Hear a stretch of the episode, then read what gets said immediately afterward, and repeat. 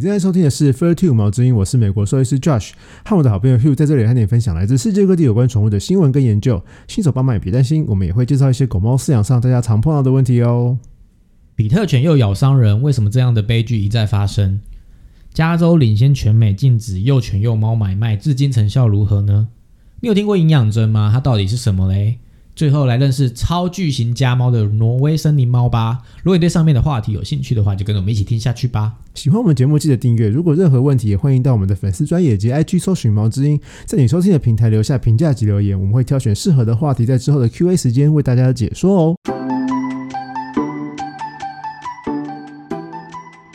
嗨，大家好，我是 Hugh。Hello，我是美国兽医师 Josh，欢迎回来。今天我们第一则新闻呢，要来讨论就是有关十二月初在屏东发生呃有幼童被狗狗咬死的事件。那这是一个三岁的幼童独自去邻居家玩，然后被绑在墙边的狗攻击，最后伤重不治。那其实我们之前有讨论过比特犬这件事，就是比特犬明明就可以训练的很好啊，很乖很可爱，那为什么在台湾一直会咬伤人呢？到底问题出在哪呢？所以，我们今天要在呃深度探讨这件事。那其实呃，农委会在今年十一月已经公告，比特犬在明年二零二年二二零二二年三月一号就会被变成。呃，指定禁止饲养或输入之动物，就是其实就是明年开始，明年三月开始就不会有比新的比特犬。那有呃之前已经养的人就必须申报被查，然后成为合法饲主或合法的饲养者。那未来就是你想要比特犬，肯定也看不到了。就是、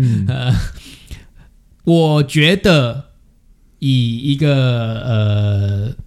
公平性来讲，为什么它要被贴上这种标签？就是每一次这样的事件出来呢的新闻报道，就会讲比特犬又咬伤人，叭叭叭叭又怎么样样，比特犬又伤人啊，比特犬咬死人啊，就是这已经在大家的心目中被贴上一个标签，就是它就是坏狗比特犬，就是坏狗，它就是会咬死人的狗。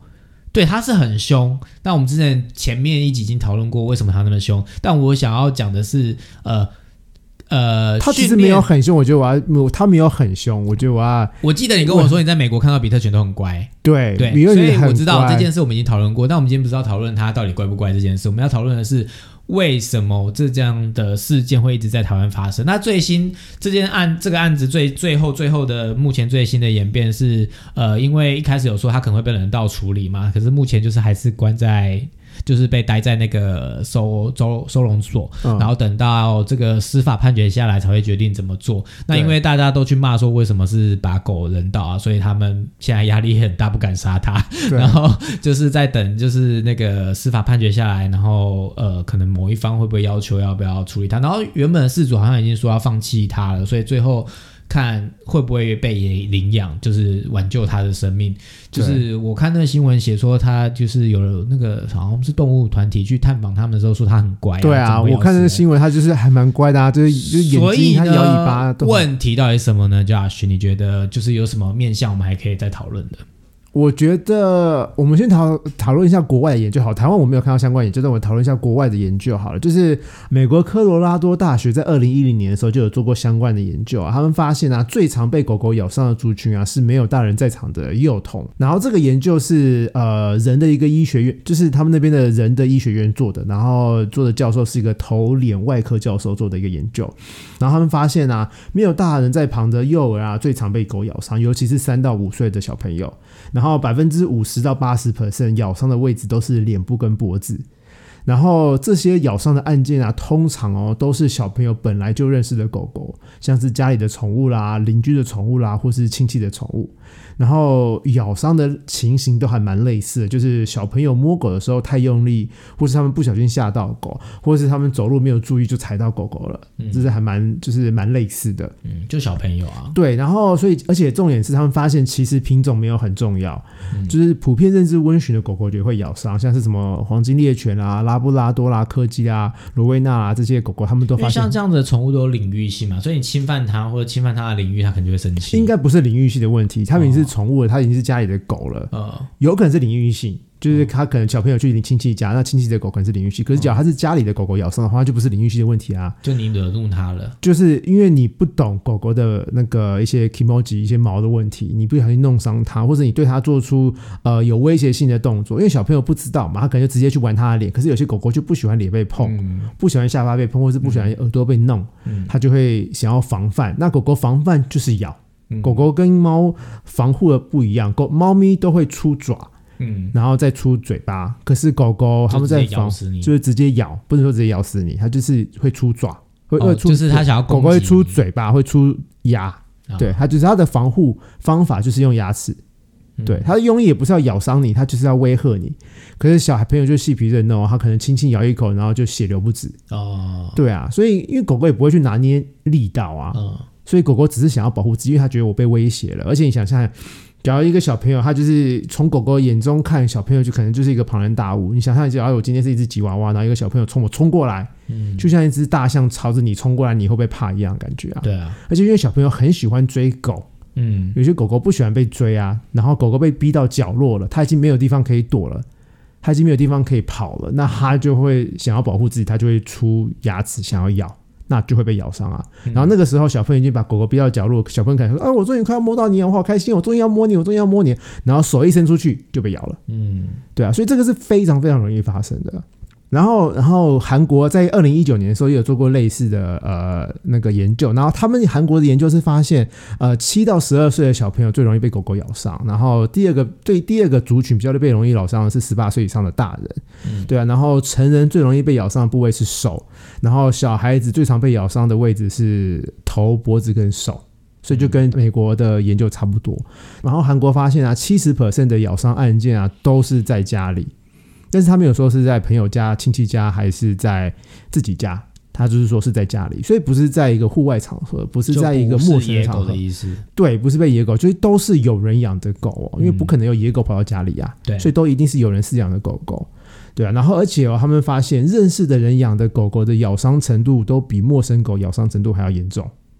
因为信呃因为相信，因为信任，因就是为觉得、呃去碰触他的人觉得哦他在家应该没有关系对。啊，对啊，然后英国在二零二一年的时候也发表了一部分，总共是同整二十年的一个呃的一个研究，然后他们发现啊，狗狗咬伤案件啊其实是逐年增加的。然后他们发现，儿童跟青少年的增加速度虽然不高，但是总数哦永远都是年年都是最高的。嗯，然后增加速度比较快的是成人，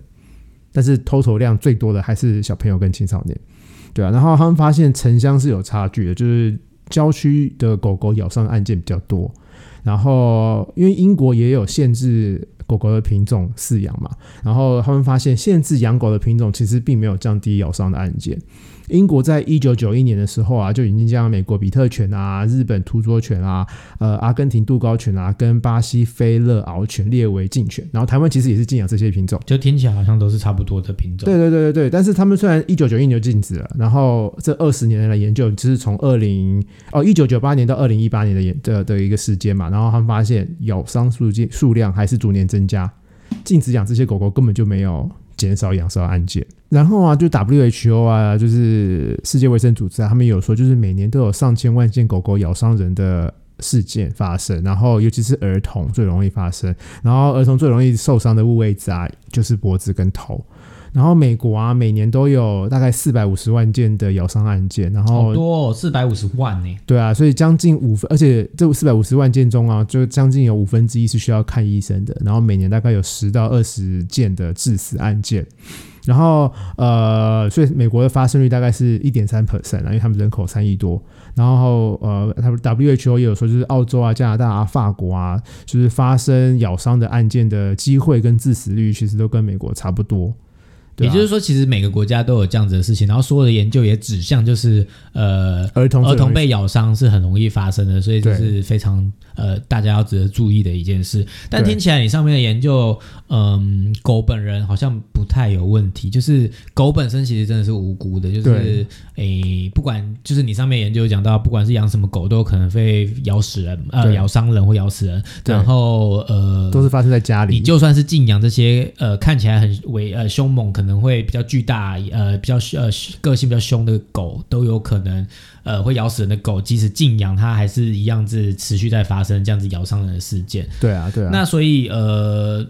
听起来狗本人不太有太大问题啊。那我们应该要怎么做？就是有关就是小朋友容易被咬伤的事情。我觉得不管是谁被咬伤，不管小朋友还是大人咬伤，我觉得都要分两个部分，一个是一个是咬伤的人，一个是被咬伤的人嘛。咬伤的就是狗嘛，那就是狗本人，只要不算他的问题的话，那就是他的家庭要去做一些事情。然后被咬伤那一方就是小朋友啊，不管是小朋友成人，就是他们家庭也要做一些。改变才行。然后我从小我就小朋友讲好了，因为最常被咬伤就是小朋友嘛，对。所以我觉得啊，我们之前一再呼吁，就是介绍幼童啊跟小孩认识新狗狗，一定要循序渐进，然后一定要缓慢，然后大人也要全程在场。然后去朋友家、去亲戚家玩那时候啊，假如对方有养狗，然后你家没有养狗，那狗狗可能不熟悉，他就想要追狗，想要硬要摸狗，那。就算对方说狗狗很乖，它不会咬人，你也不要放下戒心。就是大人还是很重要的啊，就是你大人本来就有管控，就是小孩的安全性的这个责任跟义务。对啊，不管是狗或任何的危险，所有的大人都应该要 take care。对，就是不管是高处坠落啊，对对对对对，跌伤啊，对烧伤，被车撞到啊，对，就是。大人你都觉得这些都是应该要被管控，为什么你会觉得它可以安全在狗旁边？狗它就是一个呃，它毕竟还是生物啊，它就是不不是你叫它乖它就会乖的。我意思是说，它可能有可能，就像你刚刚前面讲，它有可能被激怒，突然失控或什么的。对啊，所以你本来就有那种全部的。责任去就是照顾你家的小孩，对，而且我觉得大人可以从狗狗的角度去思考，就是这个是我的家，那我家突然来了陌生人，有大人有小孩，大人都没有靠近我，所以我不会紧张。可是一个小孩子想要跟我玩，我就觉得很紧张，我不我不想要跟他玩，我觉得我觉得他好怕，好恐怖，对啊。可是像小朋友，就像我刚刚讲，他可能只是好奇，只是好玩，只是想要追狗，只是想要摸摸狗，可是狗狗就是不喜欢啊，那狗狗被逼到角落，就是会张嘴啊。对，所以呃，而且有的时候小孩子在家里玩，根本没看到路，那狗狗尾巴就在那里，狗狗肚子就在那里，狗狗一小朋友就一脚踩下去了，那狗狗就痛啊，就会也会就张嘴就咬。嗯，对啊，所以我觉得大人带小朋友去别人家玩，然后他们家有狗，你一定要注意。那假如你们家有狗，那小朋友啊本来就熟悉狗，那他去别人家玩，可能就会对狗狗比较熟悉。可是。每一只狗狗的呃呃 emoji 都不一样，你们家狗狗是这样子的个性，到到别人家它的个性可能就不一样了。嗯，我刚刚讲过性对不对？对，我有听到过性，就每只狗狗的个性都不一样。所以，我们之前在 EP 二十八的时候有讲过如何正确介绍狗狗跟小朋友认识。那有兴趣的观呃听众可以去听听看。希望大家听到这边不要觉得我们在觉得就是在判断这件事是狗狗的，就是呃那个小朋友的家人有问题。我们只是在讨论这件事有没有什么其他可以注意的地方。那其实呢，就是这件事在发生之后呢，呃，最新的新闻是就是呃农委会想要制定就是饲饲主的饲养的就是指引。那是指引啊，我指引听不懂。呃，guide G U I D E 就是指导你怎么去养这只狗。可是其实这是个建议，就对了。我们刚刚有讨论，就是这个成效大吗？就是好有一个指引在那边，那可是你需要去上课吗？或者你需要呃不知道这个指引或指引做错会需要被罚吗？应该也是没有，没有罚则就绝对不能去看这个东西。所以就是他可能就会放在那边，就是哦。我政府告诉你指引哦，你没做到就是你的事哦，所以他就是要撇清关系的意思，就是政府就是这样子。好烂，我在骂政府哎，怎么这样子？好，但是呢，我必须说，事主这边。应该也有相对的呃需要注意的事情，就是我们之前有讲过，就是你养狗呢，不是只有养狗，你要知道怎么去教养它，你要知道怎么训练它，你要知道怎么去防范这件事情的发生。所以其实事主这边有什么是可以做的，就是做得更好，就是防范这样的事情的发生。像你刚刚讲的，有些狗狗教养的事情，这是狗狗主人不能忽略，因为养狗不是只是让它吃饭、让它睡觉而已。就是狗狗还有很多社交的需求是需要主人去满足的，所以你还是要教它一些基本的指令，然后你也要让它社会化，认识不同的人，认识不同的狗狗，这样它们才不会怕人怕狗。因为我知道我有碰过很多狗狗，就是一辈子都养在笼子里面，完全没有社会化，完全不知道怎么跟主人、跟狗狗呃接触。尤其是那种公寮或者什么农田或者什么对对对对对呃工厂的狗，好像都是被永远被关在那边，比较容易，对啊对啊，但啊他们好像就是要培训它很凶，让它就是陌生人来回吠。可是就是就是如果这样子的状态，就有可能在陌生人下会攻击。对对，所以这种狗狗就很可怜啊，这就完全没有满足狗狗它们的需求啊，它不是一个。一个警报器啊，你要把它当警报器，那你还是该给它一些它需应有的东西啊，就是遮风避雨啊，吃饭啊，还是要有关爱啊。狗狗也是需要这些东西的、啊，嗯，对啊，也是要有人照顾啊，也要百十八四把那样，也是要去看医生啊。很多人就是把狗狗养到笼子里面，就一辈子也不看医生，然后就是生老病死都在笼子里面，就有人来就叫。他就真的把它当做警报器。对啊，那你就买个电子警报器不就得了？还不用喂它吃饭，只要插个电就好了。人家都会怕，就是内有恶犬啊。好，这我们离题了，但所以结论就是，我觉得呃，我狗狗饲养饲养的人也要好好的照顾你们家狗，也要教会你们家狗狗怎么去呃，就是社会化了，要接怎么去接触不同的人跟狗。对我要讲的结论就是，其实我们针对是这件事情再度讨论，不是想要说是哪一方的错，而是呃，所有的人都应该要了解呃。不管是饲养方，或者是就是就是其就是你被对一般对一般人的认知，就是你要知道这些就是小朋友的，就是靠近狗的危险性啊，这是这是这一方嘛。那饲养方就是我觉得非常重要，就是今天养狗不是你就是买来就是就是你的狗了，你要先知道你要怎么去教养它对才是最重要的，就是对你要知道教养跟怎么照顾跟怎么对待这只狗，你才可以去养这只狗，这才是。根本的问题，不管是呃你去法规定规定啊，或者是你去呃禁止饲养啊，或者是你要去安乐这些狗，我觉得都不是这件事，都还是会反复的发生。每个人对这只狗的，就是饲养的方法跟教育的方法，才要建立观念，要建立起来，才有可能让他们的福利是越来越好的。对啊，那今天第二则新闻呢？我们今天第二则新闻要讨论一下，就是加州啊，在二零一九年的时候就禁止了幼犬幼猫的买卖，然后他们是其实美国第一个啦，禁止商业性繁殖，也禁止宠物店贩卖狗猫跟兔子的州，对啊。然后因为在加州，我知道品种动物、品种狗猫可能都要上千块美金。然后这个法律过了之后啊，就是宠物店只能展示那些需要被领养的宠物，就不能展示要卖的宠物了。所以它被禁止就是繁殖，那就是新的品种狗怎么来的？加州的就不准那个繁殖场来的宠物了。所以他们就没有新的品种狗了，可以买了，是这个意思吗？这个其实漏洞很多，你问的没错，还是有，因为就是个人名义还是可以繁殖，就是没有。繁殖场，但是大家都变个人这样子。对对对对对所以这个法律二零一九年过的嘛，然后他们就有后来有补漏洞啦，就是呃，宠物这个法律刚过的时候，二零一九年刚过的时候，支持方就呃大肆就是欢呼啊、雀杀，就是因为终于不再会有动物被在就是在繁殖场受苦受难啊。像那个我知道美国爱护动物协会就是 ASPCA，就是说他们除了帮这个这个法条啊，除了帮繁殖场的动物解脱之外啊，收容所的动物也会比较有被机会被领养走。嗯那反对方其实是说，就是商人也只是为了谋口饭吃，你这样禁止买卖、禁止繁殖，反而会让黑市变得你知道生意超好，对啊，其实没有很好。像美国续犬俱乐部啊，就是 AKC American Kennel Club，他们其实是说这个法条有点违反人生而自由的基本权利，因为美对啊，在国就是在美国这么崇尚的就是自由自由的民主，怎么可能会有就是。受得了这个规定？对啊，对啊，其实美国很多市、很多城市是禁止的，但是没有一个州这么大的一个、嗯一个一个一个管辖区域是去禁止。加州是第一个，对啊。然后就你讲啊，这个问题很多啊，就是私人还是可以繁殖，还是可以买卖啊。然后私人繁殖场，而且我知道真正大的问题是，私人繁殖场可以用领养的名义。就假借领养之领领养的名义，然后让宠物店卖，然后一样可以高额卖出，然后卖出的金额最后还是回到繁殖场的口袋。所以一直是一样，就是上有政策，下有对策，这样的事情还是在发生。对，然后就有人我知道有查到，就有人办了一个假的动物救援协会，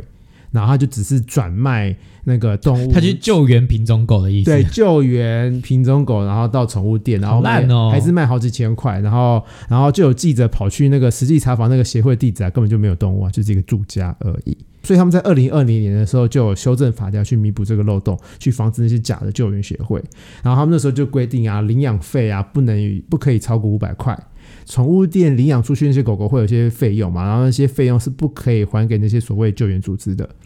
就真的只是救援费而已。所以听起来这个法律根本就没有成效啊，就是根本就没有降低这样子的事情发生。其实是有啦，就是修正了之后，我觉得成效比较好一点。就是至少去宠物店不会再看到那些代贩售的幼犬幼猫，就真的只是就真的是那种有年纪的呃成犬成猫在等待被领养而已。对，我觉得还是有，还是有成效啊。但是私人的就完全管不了，因为这个法律就是针对繁殖场 puppy mill。对啊，可是私人的就是现在都是繁殖场在做，假装自己是私人的啊、他只要不要说他是繁殖场就好。来源吧，因为对他其实还是还蛮多漏洞，可是至少有至少有在开始做这件事情啊。我觉得可我觉得这是一个难解的习题耶，对就是当有需求就会有供给啊，对所以当需求还是存在的时候，供给就会想办法去生出这些来。对，所以其实我觉得你在表面上看起来有帮助，可是其实更多的非法或地下的事情在做，反而不一定是好事，我觉得因为他反而没有被。呃，集合管理这些就是原本是呃繁殖场需要被集合管理的事情。对，其实繁殖场其实也没有，美国很多繁殖场都没有被集合管理啊，都还是而且繁繁殖场动物都超可怜的，就可能终身都是活在笼子里面，嗯，就是铁笼啊，每年就是要增加 CP 值啊，对，而且狗狗一年就是母狗一年就是发情两次嘛，就是它们一年可以呃繁殖两次，嗯，就是然后它们生完就它们呃怀孕就是两个月嘛，就是发情，然后怀孕，然后休息几个月又要发情，然后又要怀孕又要生，然后就又机器，对，就是机器啊，就是一个生就是那生产机的概念啊，所以那狗狗都很可怜，而且生产生产的环境居住环境都很可怜，他们就真的就是那些上就真的只是给它有地方遮雨，然后有地方吃，有东西有东西吃，有地方水，就这样而已。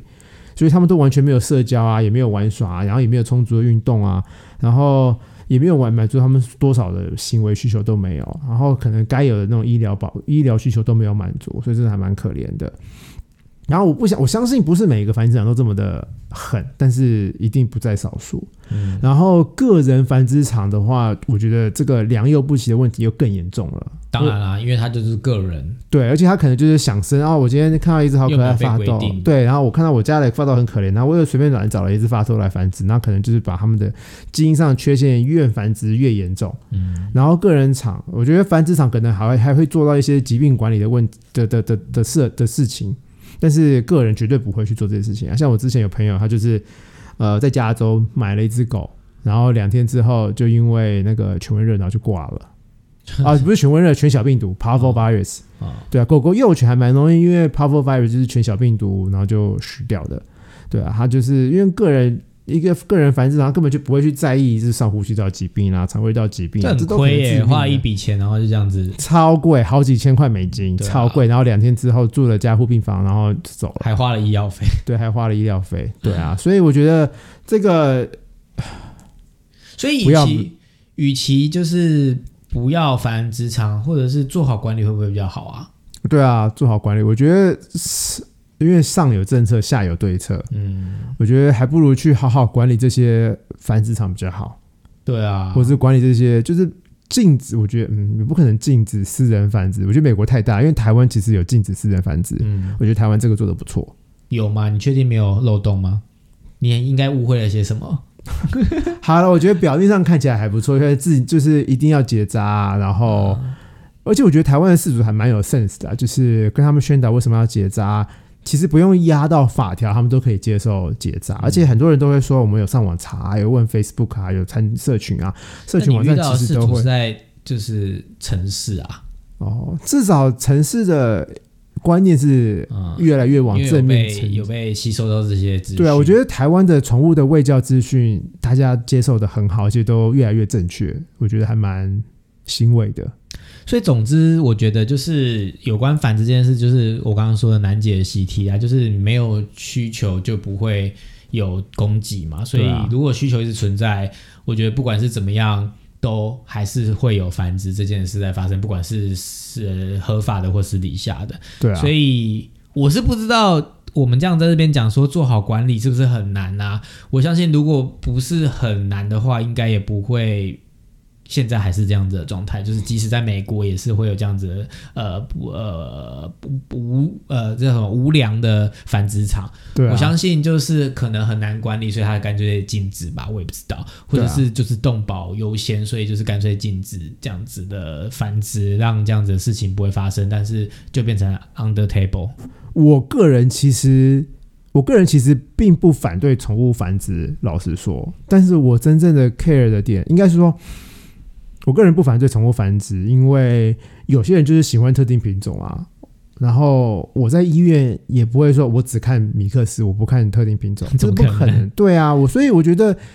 你就是喜欢米格鲁，你就是喜欢英国短毛猫，这就没有关系啊，人各有所好啊。所以你喜欢这个品种，就一定会有人去繁殖这个品种啊。我觉得这个没有什么不好的，但是我觉得真正的重点是要找有责任的繁殖业者，就是他不可以把他们的基因疾病越繁殖的越糟，然后管理一定要好，他们应有的行为需求、运动需求、医疗需求都一定要满足，要不然那些母狗、母猫、那些种狗、种猫都很可怜。嗯然后我觉得繁殖业一定要有一个中立，然后可信、民众可以相信的一个什么第三方审查制度。我觉得这个是很重要的，而且很多疾病是可以，尤其是基因上的疾病是可以做疾病筛选，可以做基因检测的，所以我觉得这是很基本的东西，繁殖业要做的。对所以我觉得其实重点还是就是每次讲完一个议题，最后回到的重点就是还是教育很重要。对啊，就是每个人他要有一个基本的 sense，就是你如果要呃，当然最后最后最后我们还是推荐就是领养代替购买嘛，就是对啊，就是还是领养的还是是数量很多，永远都领养不完。对啊但是如果你真的要购买的话，你应该要有一个基础的概念，就是呃，生命教育很重要，就是。你今天要去养一个宠物，你应该是以它的福祉为优先。那如果你要去买一只宠物的话，你要想想看它是怎么来的，然后它的就是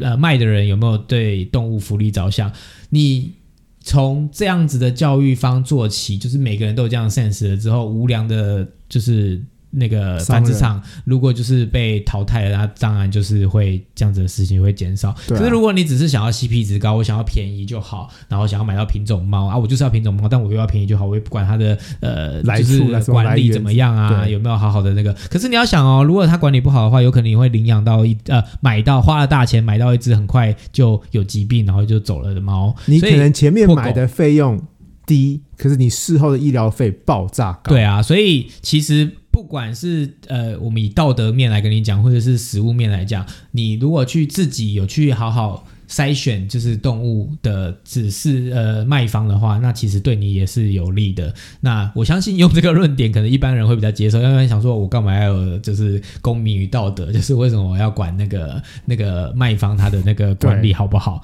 所以，可是我觉得这是一个就是生命教育啊。如果你今天想要养动物，呃，不是人家送你，或者是一时兴起，你这是真心爱动物的话，你应该就是会以他们的福利为出发点，那你自然就会想要去在乎这件事情。嗯那就是希望这样子的呃讨论对大家有帮助，我们一起来呃爱护动物，然后让他们有更好的未来，这样子。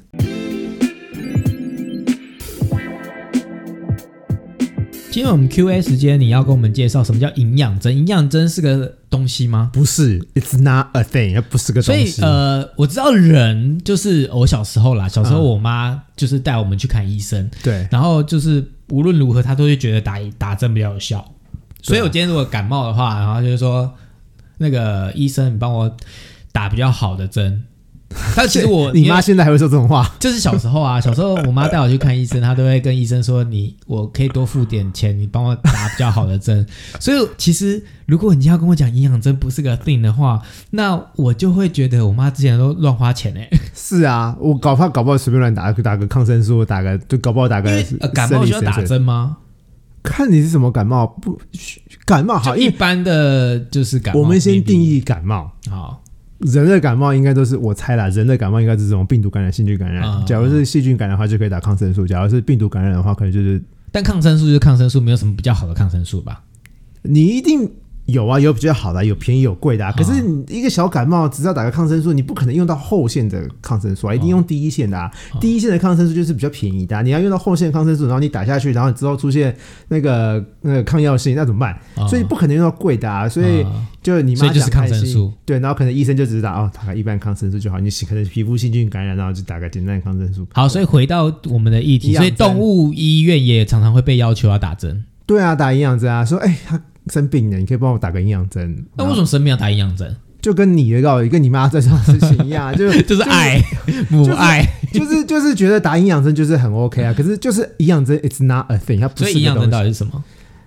应该说到医院来，然后他可能脱水，我们会帮他补一些电解质，补一些输液，因为生理食盐水。就是可能就是生理食盐水啊，或是一些乳酸有含乳酸的一些，就是你知道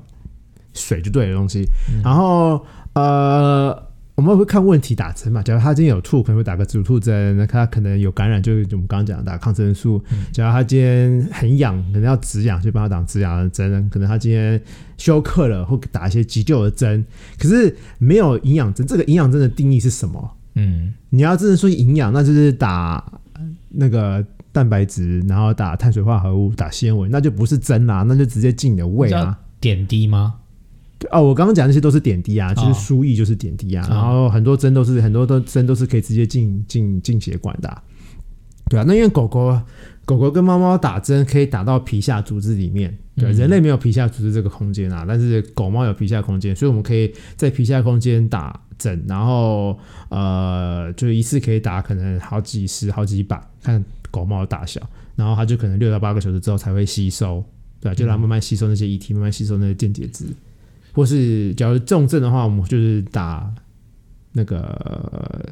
静脉，静脉就是从静脉打那些针，对啊，可能就是住院慢慢打。所以没有所谓的呃补充营养的针，你的意思是？对我今天要跟大家说，就是没有营养针这种东西，不要再到动物医院说我要打营养针了，It's not a thing。所以呃，就是动物可以打针，它可以依据它的病状，因为什么症状来补针，而不是所谓的营养针。你就不能拿拿一，就是说我动物生病了，然后帮我打营养针。哎、你这样子会不会就是害某些就是业界的人没有办法赚营养针的钱？那那那家医院可能也不适合大家去吧？哦，管这是你讲的哦，你攻击他们。因为如果你说大家都知道要指定营养针，就代表有人在推广这件事吧？我觉得应该是有的人，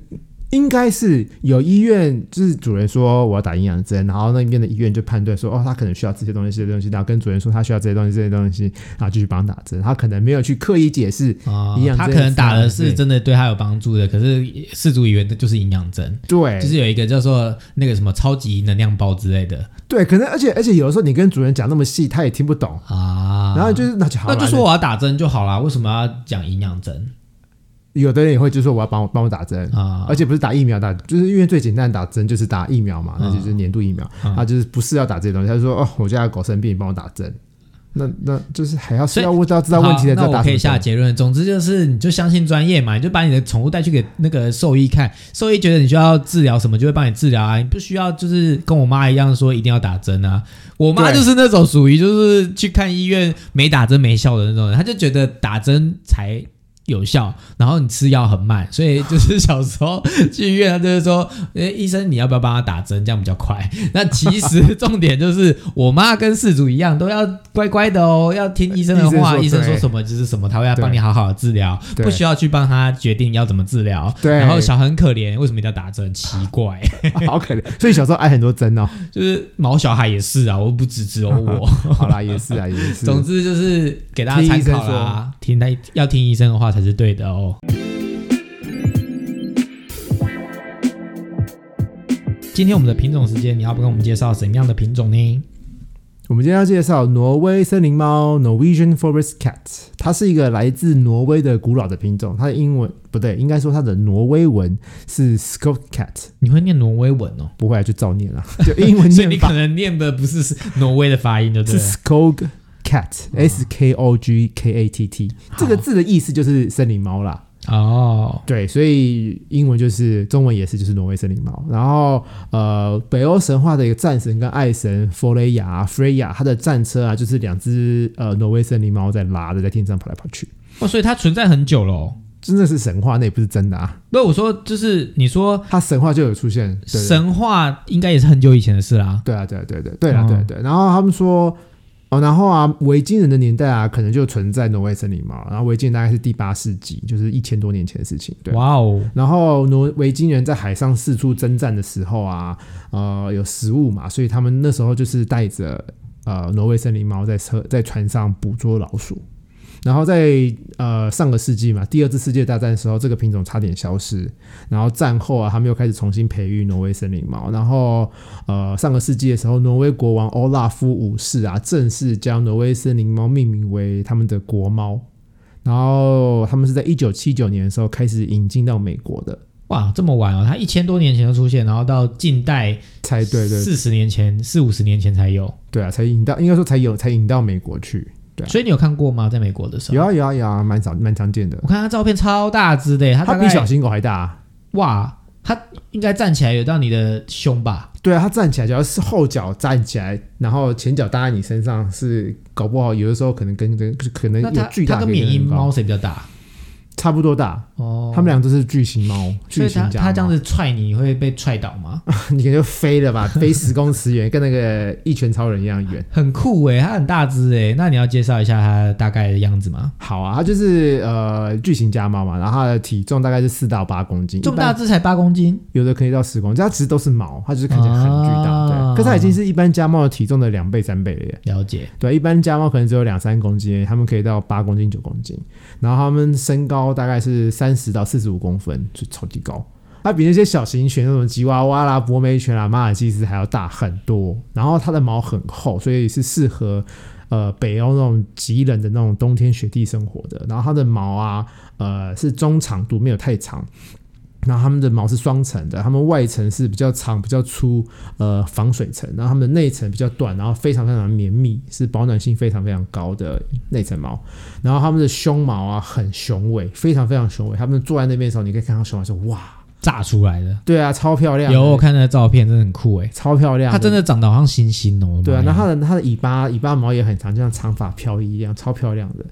然后它们的毛色很多啊，基本上呢，你只要想象得到的毛色，它们几乎都有，嗯除了暹罗猫的那个重点色它们没有之外，其他暹罗颜色猫重点色是什么？就是身体是一个颜色，然后它的头啊、脸啊、耳朵啊跟四肢末端是另外一个颜色。哦，你的意思是说它的毛色很多种的毛色不是指颜色，是指分布也算是一种毛色的意思。对对，那个也是毛色，啊重那那就是重重点色。我都不知道。道毛色除了颜色以外还有分部位，就是某些猫只有某些部位你的意思是说橘红白黑对对？对对对对不止这些，啊。还有一些是分布方法。我今天录了四十几集，我现在才知道你讲的毛色不只只有讲颜色，对是讲状态也算，你现在还有斑纹也是，对不对？对啊，对啊，对啊所以因为有这是橘斑、银斑，啊，然后那个什么虎斑也是一种对叫做花呃所谓的花色。对啊，有机会我来介绍马好了，马的颜色比狗猫的颜色还要听复杂。敲碗，我想要了解马，马很酷诶。虽然在台湾很少有关马的呃活动，或者是你可以常常看到马的地方，但是对对马就是马就是有一种憧憬。因为小时候看的电影都有那种马的赛马或有的对对啊对啊然后马真的很帅诶。我还蛮多朋友同学在做马衣的，啊、就还蛮酷的。但是你同同同学讲英文，我们不能访问他，对啊，要不然就访问他们了。你要全程就是问他英文问题，然后再把它翻成中文，再把自己的问题那我翻成中打中文字幕好了，逐 烂死了。字稿。好，然后呢？然后他们呃，我讲一下，我刚你刚刚问的很好，就是它跟缅因猫其实很像。然后我跟你讲，大家我跟大家讲一下它们的差别好了。挪威森林猫的耳朵啊、尖处没有特别的长毛，然后它们的鼻梁啊，从侧面看是平的，没有凹下去。然后挪威森林猫的脸啊，是你正面看是倒三角形的。那那缅因猫呢？是圆的缅因猫应该是说我呃，缅因猫的脸啊是方方正正的，啊？然后缅因猫的鼻梁啊，从侧面看过去是有往内凹进去的。然后缅因猫的耳朵啊，它的尖尖处是有一小一撮毛的。嗯，对，这是两种猫的差别。那看听起来，听你的形容，缅那个那个挪威森林猫比较正诶，为什么？因为它是脸是三角形，就是尖的啊，哦，大家都喜欢这个正妹哦。那男生呢？啊，男生嘞？女生是正面，那也是帅啊，就是你就是脸是尖的，就代表你瘦啊。哦。可是谁想要方国字脸啊？哦？你干嘛这样排斥缅因猫？人家国字也有道理。它还是很可爱。我只是说以人类的标准来看，哦，那个挪威森林猫比较正。好，那我讲一下挪威森林猫的个性。挪威森林猫就是它们很亲人，但是它们不粘人。然后它们想要找你的时候，想要黏你的时候，自己会来；它腻的时候，它们也会自己走。所以你要硬要抱它，它不见得要给你抱。然后它们呃是蛮喜欢待在你附近的、啊，不过就是可以看得到你，或是感觉到你的体温就好了，不用找认真碰到你。嗯，对然后它们还蛮冷静温和的。然后呃，虽然说它们是中长毛型的猫，但是它们的毛没有想象中那么的难照护。他们一周大概梳一次就好了。春天的时候，他们保暖用的那个内层毛会脱落，所以他们夏天才不会热死。所以呃，在春天在换季的时候，可能要密集帮他们把那个内层毛梳掉就好了。然后因为他们是森林猫嘛，所以他们真的很喜欢高处，所以养它们的话，家里一定要准备一些垂直空间，让它们跳上跳下。那有什么疾病上的要注意的事情吗？呃，有有两个疾病需要大家就是注意一下。第一个是肥厚型的心肌病，呃，很多猫咪都蛮容易有肥厚型心肌病的。然后猫咪的心脏病跟跟狗不太一样，狗狗的心脏病比较是瓣膜的问题，它们可能会瓣膜闭锁不全啊，然后会呃心脏里面的血会逆流啊，这是狗狗比较常发生的问题。那猫咪的心脏病通常都跟心脏的肌肉有关系。所以狗狗的心脏病，我们通常用听诊器可以听得出状况，可是猫咪的心脏病通常都要验血才验得出来。然后，呃，猫咪的肥厚型心肌病啊，容易会有血栓的形成，然后它可能会突然突然不不就突然不明原因，它后脚就没力或无完全无法使用，然后后脚就会冰冰冷冷的，可能就是因为血栓的关系，就是因为心脏病造成血栓，然后刚好卡在后脚那些位置，对啊。然后肥厚型心肌病会造成心脏衰竭，还会造成高血压。然后症状就是常见症状就是会开口喘气，然后我刚刚说的后脚无法使用，然后它活动力变低，所以这是都还蛮模棱两可的，尤其是喘气跟活动力变低，都有时候还蛮难注意到的。然后有时候注意到的时候就已经变得很严重了，所以就是要靠血检、靠健康检查，了解。对啊。然后另外一个疾病就是髋关节发育不良。因为它巨型猫，它的髋关节跟拉布拉多黄金一样，有时候会有发育不良的情况。然后发育不良的话，就容易有退化性关节炎，然后它就会变得跛脚啊，或是不爱走路啊，或是突然不爱跳，或是不爱去它平常爱去的地方，或是有行动不便的感觉。对啊，所以它假如开始不做这些事情，不去它喜欢去的地方，那大家你可能就知道它可能关节有问题。然后呃，髋关节发育不良是会遗传的。听起来就是它就是所谓的大狗会有的病，它有，所以它是大猫，所以它有髋关节发育不良。对，感觉。那你刚刚说的那个什么容易有心肌病的话，是所有的猫都有，还是它比较会容易出现？它比较容易出现这个疾病，很这个疾病在猫是没有那么少见的。嗯，对。然后，但是它特别容易出现，它特别容易出现啊。所以就是只有呃，也不是说只有，就是有这两个呃特别容易出现的疾病，大家要注意。你在台湾有看过这样的猫了吗？免疫猫有，挪威森林猫好像还没有。对，好，还蛮酷的。下次如果有那个再拍照片给我看。好，然后我会在那个 IG 上面 PO 那个免疫猫跟挪威森林猫的比较图，了解，让大家认识一下他们两个差在哪里。好，那就介绍给大家喽。那我们今天节目就到这边啦，我们就下次见喽，拜拜，拜拜。